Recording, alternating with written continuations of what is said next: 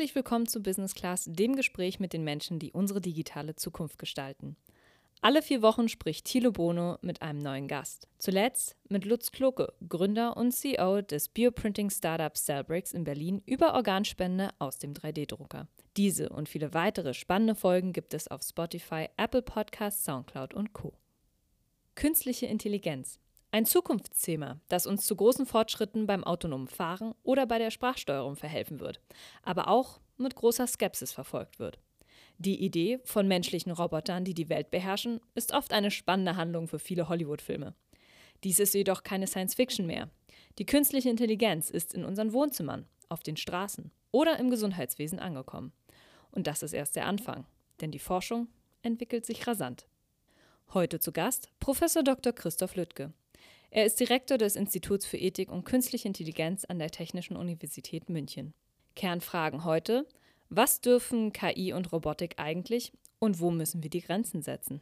Herzlich willkommen, Christoph. Ja, hallo, es freut mich sehr, hier zu sein. Christoph, lieber mit einem Mensch unterhalten oder mit einem Roboter? Also die meisten würden natürlich sagen, lieber mit dem Mensch, aber ich würde sagen, es kommt auf den Kontext an. Es kann manchmal auch ganz schön sein, bestimmte Fragen nur einem Roboter zu stellen, weil der Roboter nicht gelangweilt wird und auch sich nicht aufregt, äh, was bei Menschen nicht immer der Fall ist. Also insofern sage ich, es kommt drauf an. Ich glaube, emotionaleren Themen scheint der Roboter sicherlich etwas genügsamer zu sein. Deswegen die Frage, bist, bist du eher ein rationaler Typ oder schon gerne auch mal emotional? Also die meisten würden mich, glaube ich, als rational rationalen Typen äh, einstufen. Ich glaube, das muss man auch irgendwo sein als Wissenschaftler, sonst kann man es nicht machen. Aber äh, ich glaube schon, dass ich auch eine gewisse emotionale Seite habe. Auch das muss man haben, um eine Sache, auch, äh, auch eine wissenschaftliche Sache mit Leidenschaft verfolgen zu können über einen längeren Zeitraum. Und wenn du in diese ganze neue Welt hineinschaust, bist du da schon mal so ein bisschen skeptisch oder schon eher euphorisch, was die Zukunft angeht? Also da würde ich mich ganz eindeutig auf der optimistischen Seite verorten. Ähm,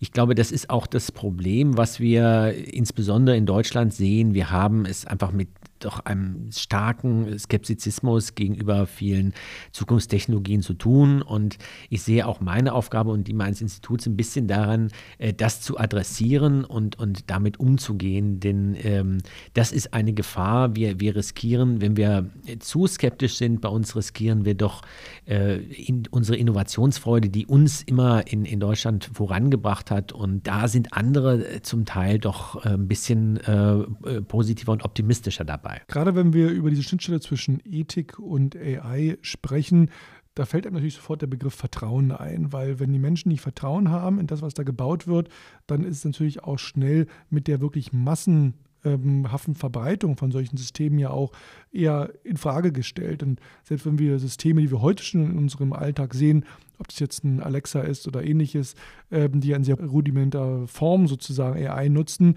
Und dann lesen die Menschen in der Zeitung, oh, vielleicht wird da mitgehört und was wird da jetzt wirklich gemacht mit meinen Daten und äh, auf welchen Grundlagen wird da eigentlich entschieden. Also Vertrauen scheint mir der Anfang von allem. Ja, ich würde auch sagen, Vertrauen ist eigentlich der Kern der, der Ethik in der KI, denn es wird darum gehen, dass die Menschen den Systemen, den KI-Systemen entsprechend vertrauen, sonst werden sie einfach nicht nutzen.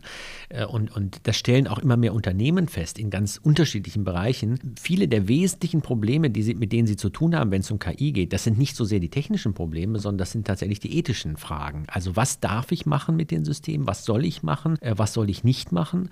Äh, was sollte ich tun, damit die Menschen, äh, meine Kunden und die Nutzer dem vertrauen und diese Systeme nutzen?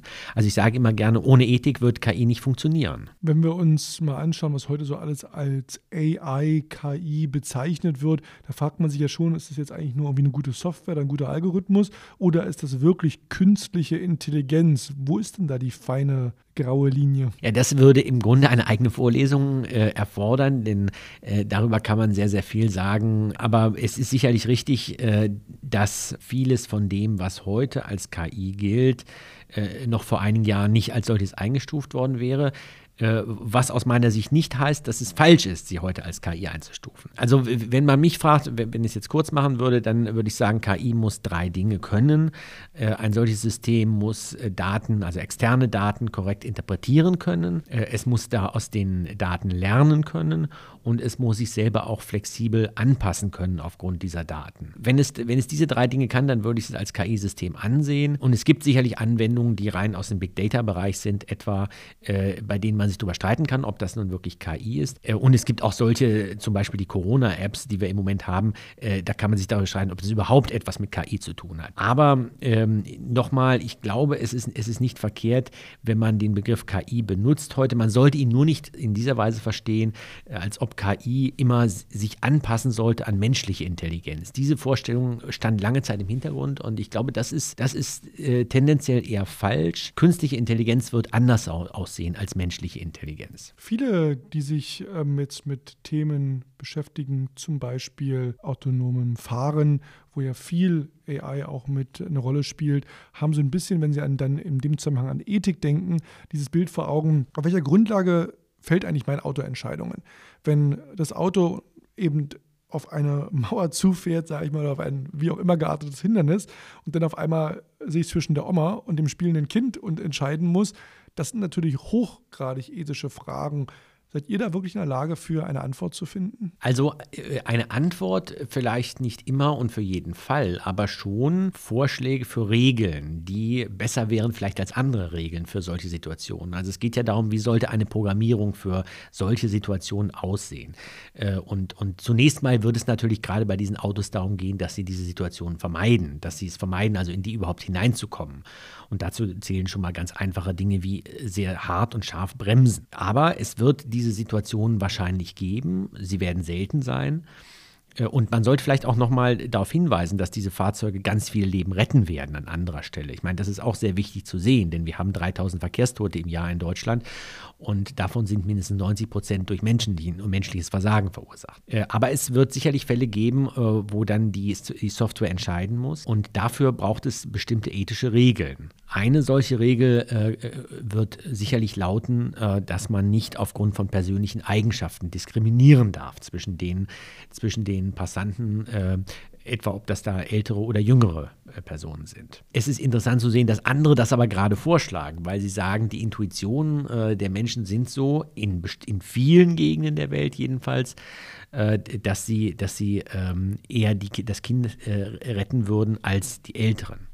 Interessanterweise in anderen äh, Gegenden der Welt ist es anders. Aber da würde ich sagen, dass, das können wir zwar äh, als Intuition feststellen, aber wir können das nicht in eine Software programmieren. Aber glaubst du denn, dass es dann verschiedene KI-Ethiken geben wird, dass wenn ich in China ein Auto steige, es anders entscheidet als in äh, Amerika in der gleichen Situation als in Europa? Oder wird es eine Art ähm, AI-Ethics-UN geben, die das Ganze dann wirklich auf einen Weltstandard bringt und sagt, also wenn wir uns nicht zwischen Oma und dem Kind, um nochmal bei diesem tragischen Beispiel zu bleiben, entscheiden wollen, können, wie auch immer, ähm, dann lasst uns doch bitte alle sagen, lasst uns das neutral und eben ohne, ob der groß, ob der klein, ob der dick oder dünn oder ob der, ne, welche Hautfarbe oder was auch immer für Merkmale dort. Wir kommen natürlich, AI könnte das ja alles locker identifizieren. Was ist da die Lösung? Jeder mag kocht sein eigenes Süppchen oder eine Ethics AI UN? Also ich denke, dass auf einer bestimmten, bis zu einer bestimmten ähm, Basis man weitestgehend ähnliche, wenn nicht gleiche Regeln haben wird. Also dass man wirklich sagen wird, in einigen Gegenden der Welt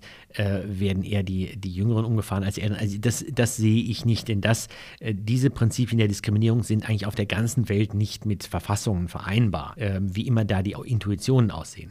So, äh, ich glaube nicht, dass es das geben wird, aber jenseits davon, also bei, bei nicht so sicherheitskritischen Elementen, da wird es sicherlich Unterschiede geben. Das könnte ich mir durchaus vorstellen.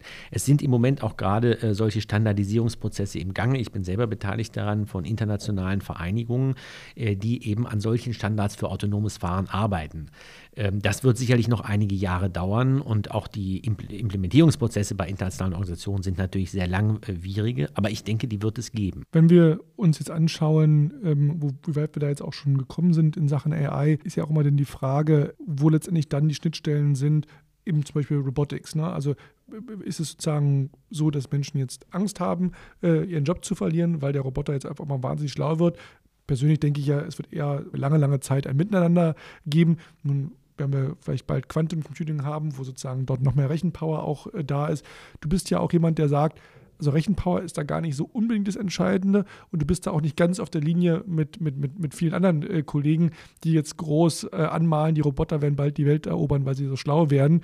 Äh, erklär doch mal diesen Disput in der Wissenschaft auch, dass man da auch nicht ganz 100 Prozent klar sind, alle auf einer Linie marschieren. Ja, ähm, es gibt die, die Kollegen, äh, die sich mit künstlicher Intelligenz schon seit Jahren, vielen Jahren, seit zum Teil seit Jahrzehnten beschäftigen und die sagen, ach, das, was heutzutage gemacht wird durch das im Machine Learning, seit, seit einer Reihe von Jahren jetzt, äh, das ist eigentlich nur äh, eine Sache von höherer Rechenpower und, und ist eigentlich nicht das, was wir immer wollten an, an Fortschritten in der KI. Das würde ich nicht so sehen, denn da wird unterschätzt, äh, wie viel diese, diese Maschine, dieses Machine Learning erreicht hat und wie auch es Kreativität zeigen kann. Wenn Sie mal wenn man mal sowas aufruft, Seiten wie This Person Does Not Exist, dann sieht man, was Machine Learning generieren kann.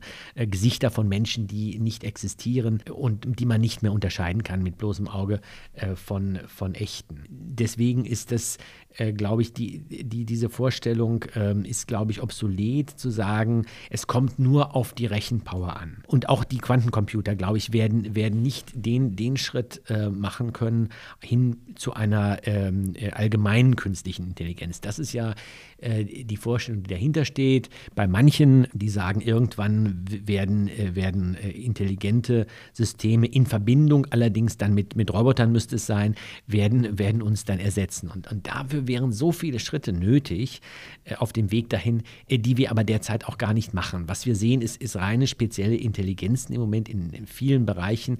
Und es geht eigentlich durchweg im Moment nur darum, dass, wir, dass die Systeme nicht so dumm sind und dass wir die Fehler dieser, dieser dummen Systeme ähm, möglichst vermeiden. Also da äh, sehe ich für, zumindest für, für Jahrzehnte, äh, also absehbar keine, keine wirkliche reale Gefahr. Und wenn wir jetzt einen Schritt weitergehen und sagen, naja, wenn wir denn auf jeden Fall eine Weiterentwicklung ja sehen werden. Wer trägt eigentlich für all das dann die Verantwortung? Also ähm, es geht ja nicht nur um die Verantwortung selber, sondern auch eben Verantwortlichkeit im Sinne von, wer zahlt denn, wenn was äh, passiert? Also der CEO der Company, die es beauftragt hat, der Programmierer, der sich das einfallen lassen, ihr, die sozusagen solche Regeln dann vielleicht mit entworfen habt, gibt es da vielleicht ein ganz neues Betätigungsfeld für Versicherungen? Wie schätzt du diesen Bereich ein? Also die Haftungsfrage ist tatsächlich sehr wichtig äh, und dazu haben wir auch äh, Projekte bei uns am Institut und das ist auch das, was die Unternehmen eigentlich am meisten interessiert.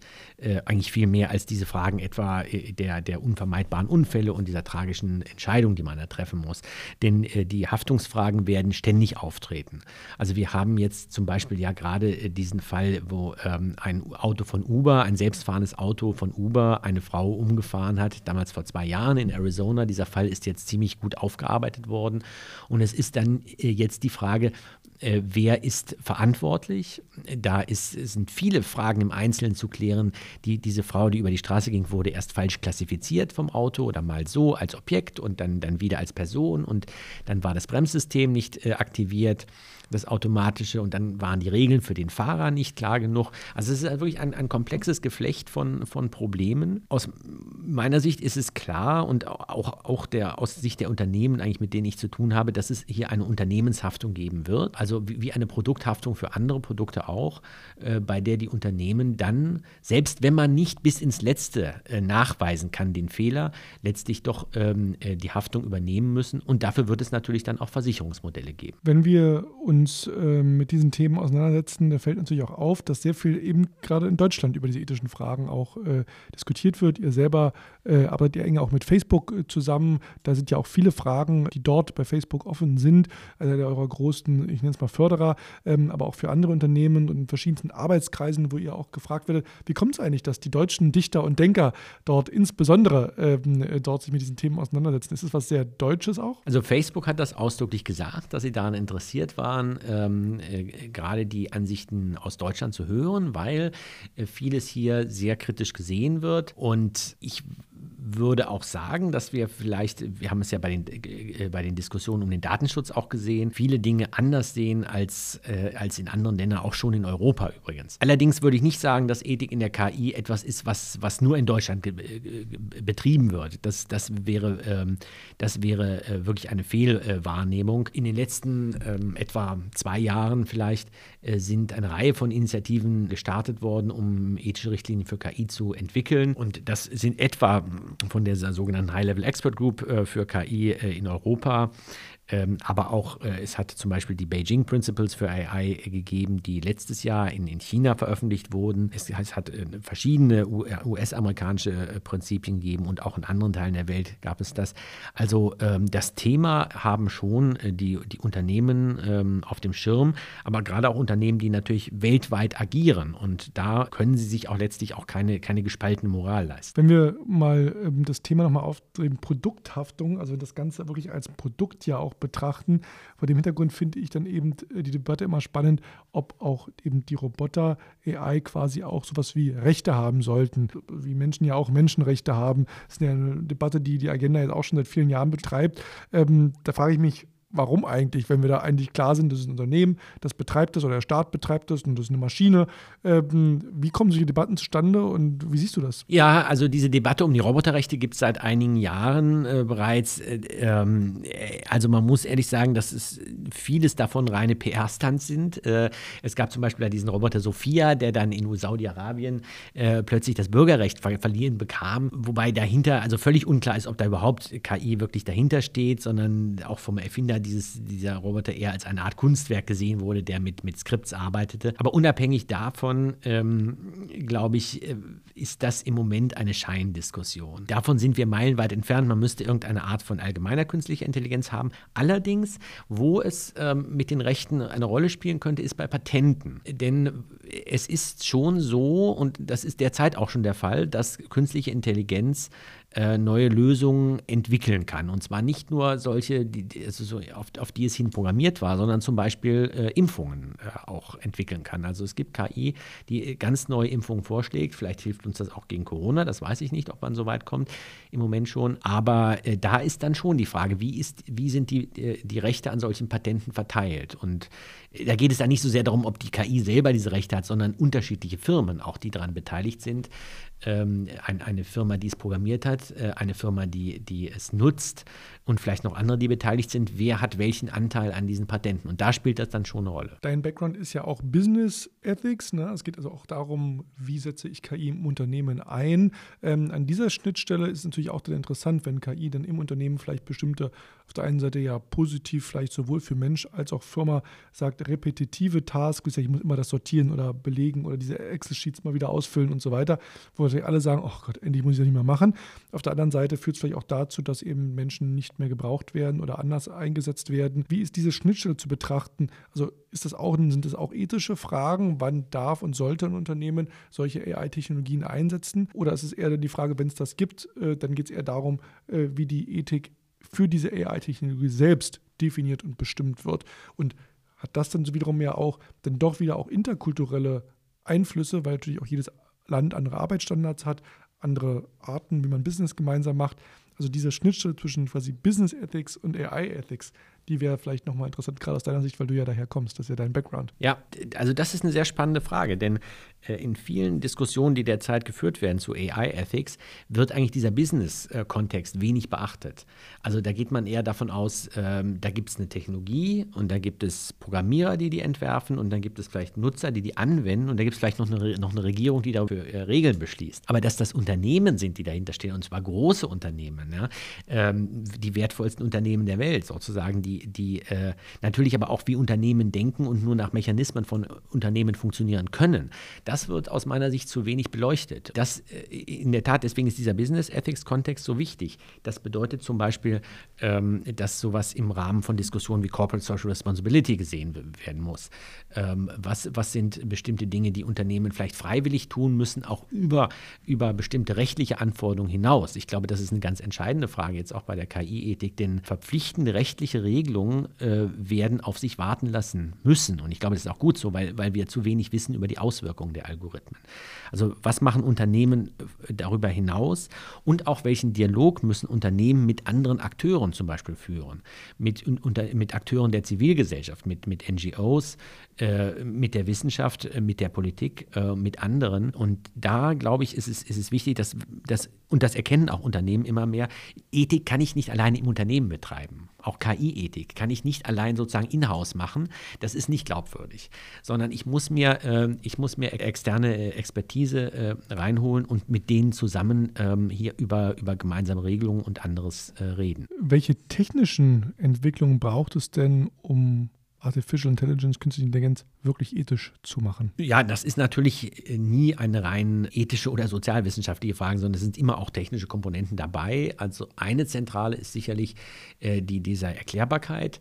Also äh, das ist ein, ein ethisches Prinzip, was in mehreren dieser Prinzipienkataloge, die kürzlich aufgestellt wurden, vorkommt, dass die Ergebnisse von KI-Prozessen zumindest im Prinzip erklärbar gemacht werden sollen. Und das kann, das ist natürlich eine Herausforderung auch für die, für die Techniker. Sprich, was muss ich programmieren, was für ein Interface muss ich programmieren für ein bestimmtes System, das mir sagt, entweder als Endanwender oder als, als, äh, als, techn als, technischer Zwischennutzer sozusagen, was muss ich sehen, äh, wie ist dieses Resultat zustande gekommen. Also zum Beispiel, wenn ich es mit einem Arzt zu tun habe, äh, der von seinem System aus, aufgrund der Patientendaten bekommt, dieser Patient könnte mit so und so viel Wahrscheinlichkeit Krebs bekommen. Dann muss ich irgendwo auch sehen, aufgrund von welchen Faktoren ist dieses System denn zu dem Ergebnis gekommen. Und das ist nicht unbedingt trivial, sowas zu programmieren. Äh, oder ähm, auch ähm, als im, im, beim autonomen Fahren muss ich mir aufgrund der Blackbox anschließend nach einem Crash irgendwie ansehen können, welche Faktoren haben denn zu einem, äh, zu einem Unfall geführt. Also das ist eine Diskussion, die ist sozusagen, äh, die, ist, die geht weiter und erfordert einiges von der technischen als auch von der, von der anderen Seite. Christoph, was würdest du dir denn persönlich ähm, wünschen in Sachen AI, äh, wo du sagst, Mensch, äh, das würde ich gerne nutzen oder haben? Ähm, und was hast du vielleicht sogar heute schon, wo du sagst, Mensch, das solltet ihr euch mal anschauen, das macht mein Leben zumindest ein bisschen leichter.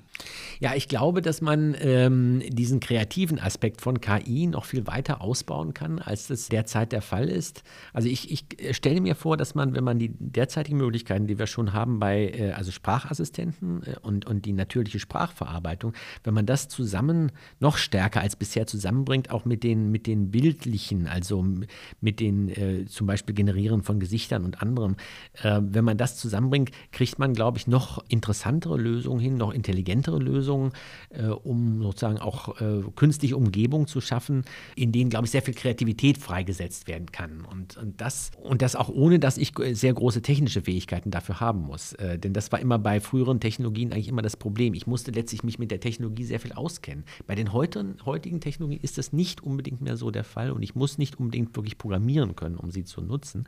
Also da würde ich mir noch, noch mehr wünschen in der Richtung. Und was du vielleicht heute schon, was du uns empfiehlst, ist eine Tool, gibt es vielleicht schon was, wo du sagst, das ist heute schon recht weit und macht schon Freude, wo man auch AI live erleben kann? Äh, ja, also ich, ich habe ja schon mal, ich habe das vorhin ja schon erwähnt, diese Seite This Person Does Not Exist, ist sehr beeindruckend. Also empfehle ich jedem, der der, äh, der Meinung ist, KI kann nicht kreativ sein.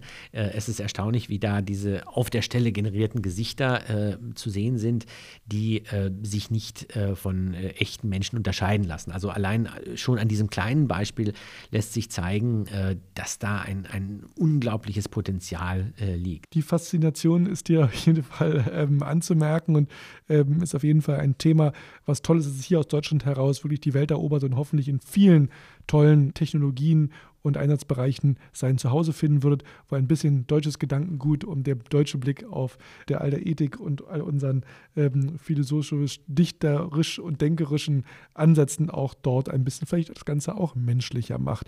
In diesem Sinne, lieber Christoph, vielen, vielen Dank, dass du heute hier unser Gast warst und an alle Zuhörer möchte ich empfehlen, uns zu folgen, uns zu liken, uns ähm, zu bewerten, uns zu kommentieren und dabei zu sein und natürlich auch auf allen Plattformen uns zu vernetzen, äh, sei es auf LinkedIn, Twitter, Instagram, Facebook, wo auch immer ihr möchtet. Ansonsten empfehlen wir natürlich auch unsere Folgen, die wir schon gedreht haben, mit verschiedensten Unternehmern und spannenden Persönlichkeiten in den vergangenen Monaten, die zu finden sind auf Spotify, iTunes, Deezer und natürlich auch auf Soundcloud und allen Plattformen, wo ihr natürlich eure Podcasts sonst bekommt.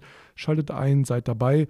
Ich freue mich, euch das nächste Mal wieder dabei zu haben, hier bei Business Class. Dankeschön. Vielen Dank, hat mich sehr gefreut.